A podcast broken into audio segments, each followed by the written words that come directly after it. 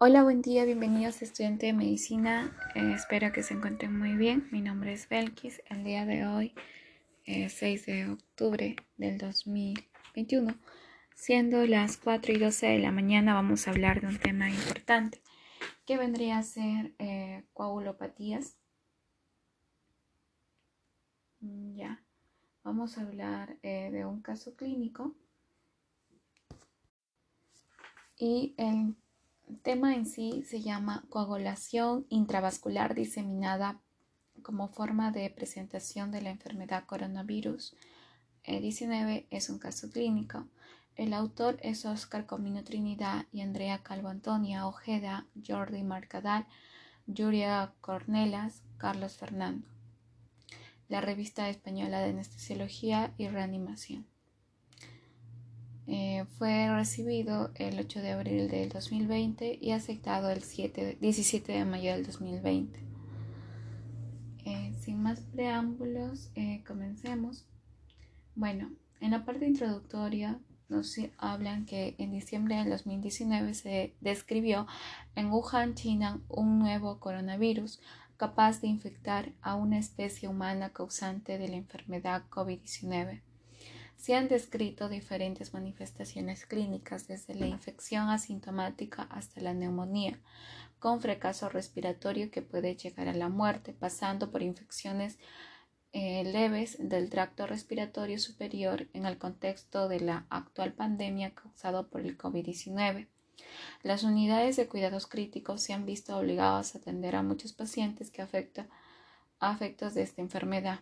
A continuación, comunicamos un caso de COVID-19 atendidos en nuestra unidad que se presentó en forma de coagulación intravascular diseminada con shock. El caso clínico. Tenemos un paciente varón de 56 años con antecedentes de sobrepeso con índice de masa corporal de 27.7 kilogramos por metros cuadrados, hipertensión arterial en tratamiento médico, hidroclorotiazida de 25 miligramos por 24 horas y linocepril de 10 miligramos por 24 horas. E insuficiencia venosa periférica intervenida. Presentaba lumbalgia aguda, características mecánicas de tres días antes del ingreso que no mejoró con el tratamiento conservador. Posteriormente, dos episodios diarreicos sin tos ni fiebre. Presentó malestar general, diaforesis, dolor abdominal y sensación de pérdida de fuerza y sensibilidad en extremidades inferiores, por lo que acudió a urgencias. A su llegada se encontraba febril, con hipotensión arterial, taquicardia y diaforesis taquinia, con una saturación de oxígeno del 90%, FIO2 del 21%, signos de hipoperfusión, con eh, frialdad en las extremidades, relleno capilar retardado y cianosis agra, hipofonesis basal izquierda a la escultación con la exploración abdominal y el examen neurológico anodinos.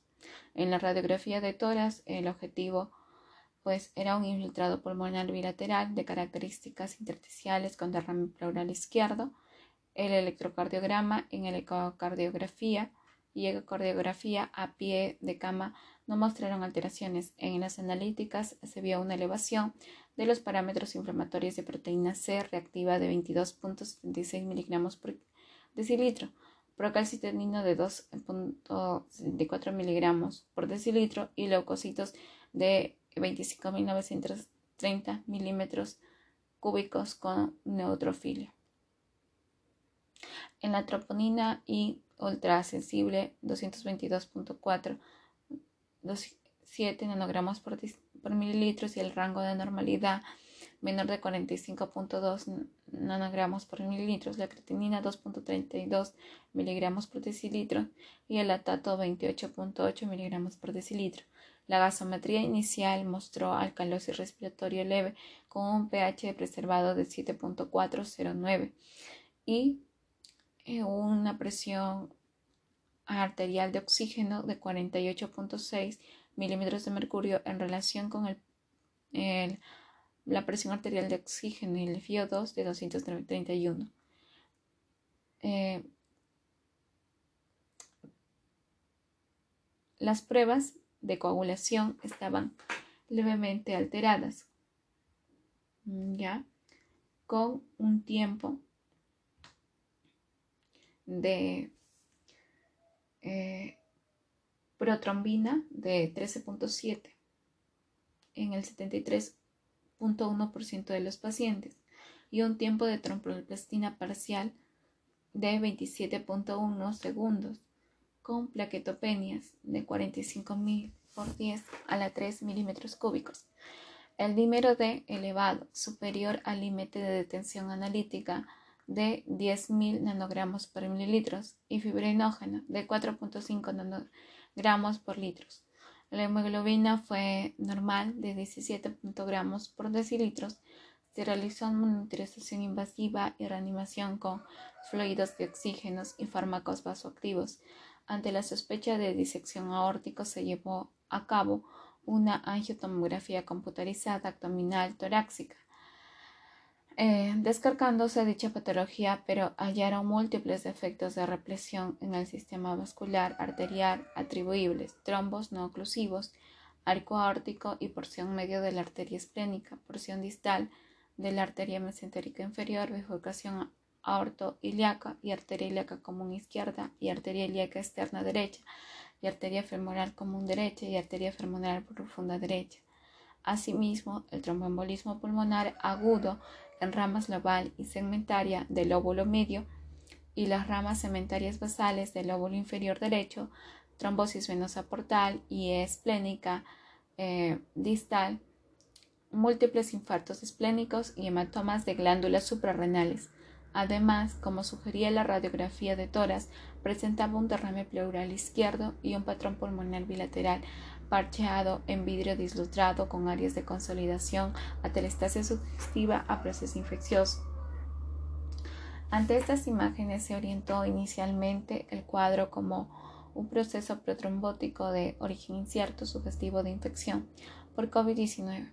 En el contexto epidemiológico actual se obtuvieron pruebas microbiológicas y se inició antibioterapia empírica de amplio espectro, tratamiento específico antiviral, lapinovir, eh, ritonavir, hidroxicloroquinina y acitromicina y anticoagulación con heparina sódica en el tiempo de tromboplastina con el objetivo de 50 a 70 segundos. La reacción en cadena de polimerasa para COVID-19 confirmó el diagnóstico de la infección. El paciente fue trasladado a la unidad de cuidados intensivos. Ingresó con apoyo de vasoactivo de noradrenalina de 0,6 microgramos por kilogramo por minuto y se inició un apoyo ventilatorio con una oxigenoterapia de alto flujo nasal de 50 latidos por minuto con FIO de 0.5. Se siguió con el tratamiento con heparina sódica que se cambió posteriormente por heparina de bajo peso molecular de 1,5 miligramos por kilogramo al día. Al no observarse niveles objetivos de tiempo de tromboplastina, durante el ingreso presentó una mejoría progresiva disminuyendo los requerimientos de oxígeno y retirando el apoyo vasoactivo.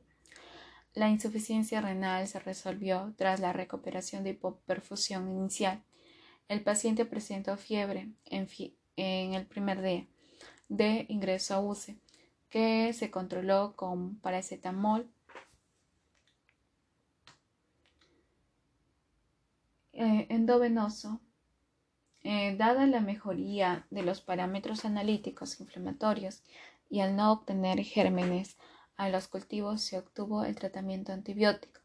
El paciente completó cinco días de hidroxiclorotina, pero se detuvo el tratamiento de lopinavir y ritonavir por diarreas y malestar gástrico. Finalmente, ante la presencia de trombosis en las arterias mesentéricas inferior, se inició la nutrición parenteral por reintroducción de nutrición de forma progresiva con buena tolerancia. Hubo un descenso gradual de hemoglobina hasta 10 gramos por decilitro, atribuyendo inicialmente a una posible isquemia mesentérica, a pesar de que no se observó sangre en las heces ni signos de deposiciones melénicas y siendo la exploración abdominal normal en todo momento en relación a las pruebas de acumulación del tiempo de, de, en el tiempo de tromboplastina se dice que alcanzó los niveles máximos en el primer día de ingreso a UCE, siendo eh, o 16.2, el tiempo de protombina que diré, 153.7 en todos los pacientes. El tiempo parcial de tromboplastina solo llegó hasta 40.3 a pesar del tratamiento de parina. El dímero D obtuvo por encima de los límites superior a la detección durante su estancia en UCI. Eh, las plaquetas eh, se recuperaron de forma progresiva hasta llegar a los niveles normales días después del ingreso. Se cursaron los anticuerpos antifosfolíticos con resultados eh, negativos. No se han realizado otros estudios de trombofilia, dado la trombosis aguda y la anticoagulación. En el momento de la redacción de este manuscrito, el paciente todavía se encuentra en sala del hospital convencional. Presentamos un caso de enfermedad por COVID-19 con una presentación atípica en forma del dolor lumbar y también una coagulación intravascular disimulada, con trombosis arterial de múltiples no oclusivas, tromboembolismo pulmonar asociado a sepsis de COVID-19. El diagnóstico inicial se vio dificultado por un cuadro de hipoperfusión sin fiebre ni clínica respiratoria. La radiografía y analítica, así como la tomografía posterior, computarizada posterior, fueron claves de la sospecha de la infección y la confirmación posterior del diagnóstico microbiológico por una técnica de detención de genes. Atribuimos el estado de choque inicial a la sepsis por COVID-19, dado la ecografía inicial a pie de cama, mostrando eh, contractibilidad conservada sin afectación segmentaria y buena función biventricular. Tampoco se evidenció una posible causa de hipovolemia. Existe la posibilidad de una traslocación bacteriana intestinal eh, al existir trombosis portal y de la arteria mesentérica inferior. Probablemente la presencia de dos múltiples trombos arteriales imperió el cuadro. Imperió el cuadro a pesar de ser todos ellos no oclusivos. El tromboembolismo pulmonar seguramente tuvo un papel menor al no observarse una dilatación del ventrículo derecho. Ante un cuadro del paciente y dado en el contexto de sepsis, hay que sospechar de una coagulación intravascular diseminada. El paciente cumplía los criterios del International Society of Thrombosis and Homeostasis. Por el valor inicial de plaquetas y dímero D, la rápida recuperación de las plaquetas indica que si una coagulación intravascular diseminada hubiera estado presente, probablemente se pudo controlar de forma efectiva con la anticoagulación. Otra posibilidad a tener en cuenta que el paciente tuviera una predisposición previa a la hipercoagulidad, que si hubiera manifestado de forma más marcada al presentar una infección por COVID-19. Durante el ingreso solo se midieron los anticuerpos antifosfolíticos que fueron negativos y probablemente se requerían de un estudio eh, de trombofilia tras un cuadro agudo, así como un estudio de imagen de control. El hecho que se que hace el cuadro que presentaba nuestro paciente es el, la extensa trombosis a nivel, intersticial, a nivel arterial y venoso. Es especialmente llamativo la buena evolución del paciente con niveles de anticoagulación subóptimos durante los primeros días eh, de ingreso. La coagulopatía se ha descrito como una complicación frecuente de la sepsis que además empeora el pronóstico. Específicamente en pacientes que presentan enfermedad por COVID-19, parece haber cierta evidencia a favor de que la alteración de las pruebas clásicas de la coagulación y la elección de los productos de destrucción del fibrinógeno implican un aumento de la gravedad de la mortalidad del cuadro. El mecanismo por el que esto sucede no parece ser distinto que en de otras sepsis, a pesar de no de que no es que del todo conocido la plaquetopenia también se ha asociado a un peor pronóstico en los pacientes. Por otro lado, no queda claro que la implicación queda tener en esa alteración en la coagulación respecto a la formación de trombos de esa enfermedad. Parece existir un incremento de trombosis venosa y probablemente multifactorial en el contexto de que un paciente encamado y con una importante respuesta inflamatoria. La experiencia de nuestro hospital parece confirmar esta propensión a la enfermedad de tromboembólica venósica y al tromboembolismo pulmonar. Contrariamente, no se ha descrito una asociación tan clara con la trombosis alteral como cualquier paciente inmovilizado, especialmente en los eh, pacientes étnicos.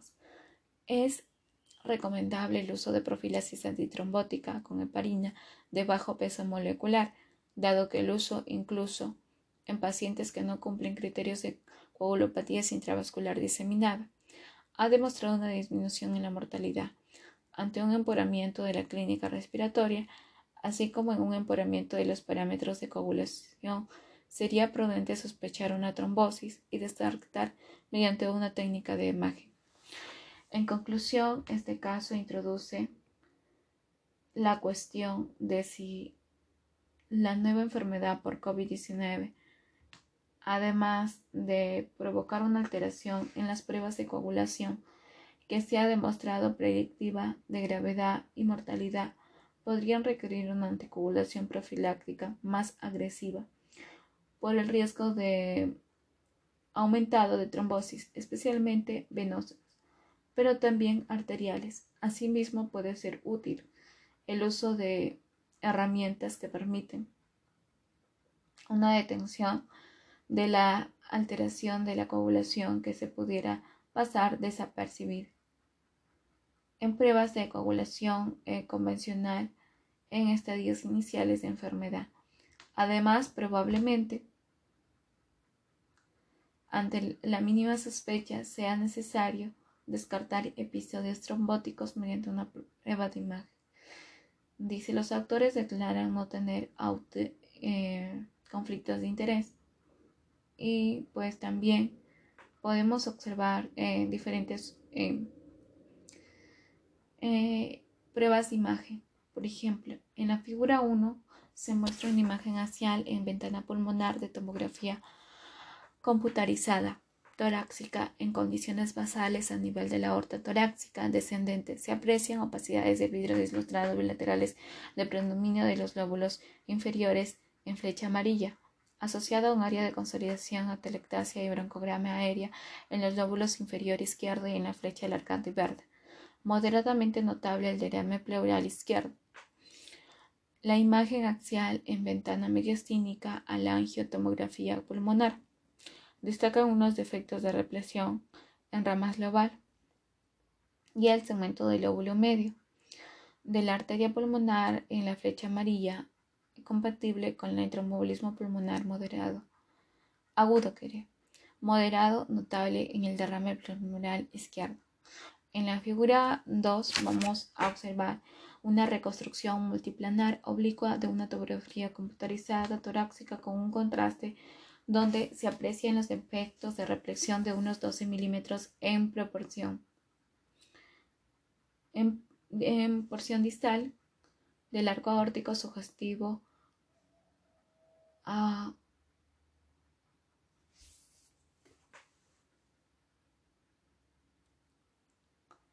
a una trombosis que podemos observar en la flecha amarilla.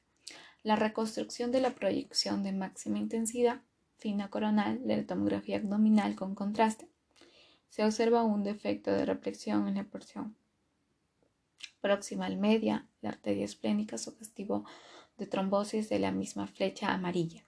Las reconstrucciones de la proyección de máxima intensidad coronal de la tomografía abdominal con contraste, se identifican defectos de represión en la aorta a nivel de la bifurcación ilíaca en la flecha amarilla y de las arterias ilíacas común izquierda en la flecha larga verde. La reconstrucción eh, multiplanar coronal de la tomografía abdominal con contraste, que se muestra una extensa aripodencia de morfología triangular en el vaso compatible con el infarto esplénico en la flecha amarilla. Bueno, eso es todo respecto a las figura 1 y la figura 2 de las tomografías y con eso concluiremos el caso clínico que se nos ha presentado de coagulación intravascular diseminada como forma de presentación de la enfermedad por coronavirus. Un abrazo, espero que se encuentren muy bien y nos vemos en el próximo podcast.